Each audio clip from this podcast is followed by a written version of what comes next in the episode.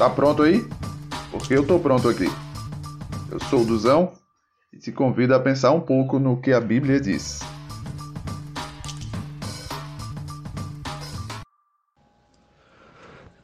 Quando tiver consciência do pecado que cometeu, a comunidade trará um novilho como oferta pelo pecado e o apresentará diante da tenda do encontro.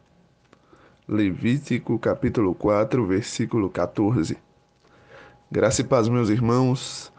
Na nossa reflexão bíblica de hoje, começamos a leitura do livro de Levítico.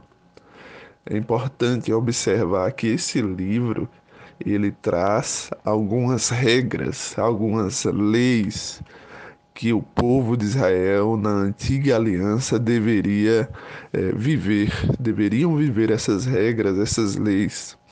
E esses primeiros quatro capítulos que lemos hoje, eles falam das regras da, da oferta do sacrifício pelo pecado. E aqui acabamos de ler que deveria ser entregue um novilho, um cordeiro, pelo pecado do povo. Você precisa perceber comigo que todo o Antigo Testamento ele aponta para Jesus Cristo. Enquanto o povo na antiga aliança precisava ofertar, matar cordeiros pelo pecado que cometeu, Jesus, na nova aliança, é o Cordeiro de Deus que tira o pecado do mundo.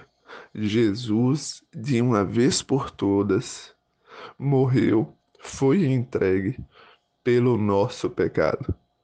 Enquanto o povo em Israel praticava isso com animais, eles tinham que matar animais para oferecer em sacrifício no lugar do pecado que cometeram.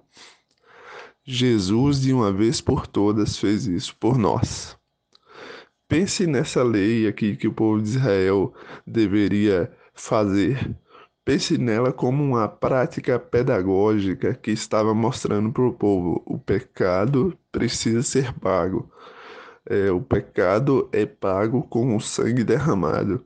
E essa prática pedagógica foi feita durante séculos e os anos foram passando e eles foram criando essa consciência: o pecado precisa ser pago.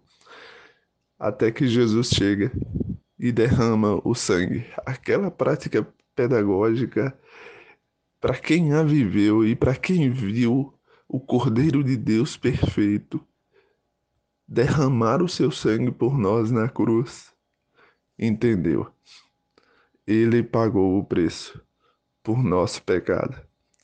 As leis de Levítico apontam para Jesus Cristo.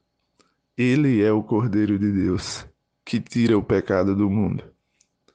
Que Deus te abençoe em nome de Jesus.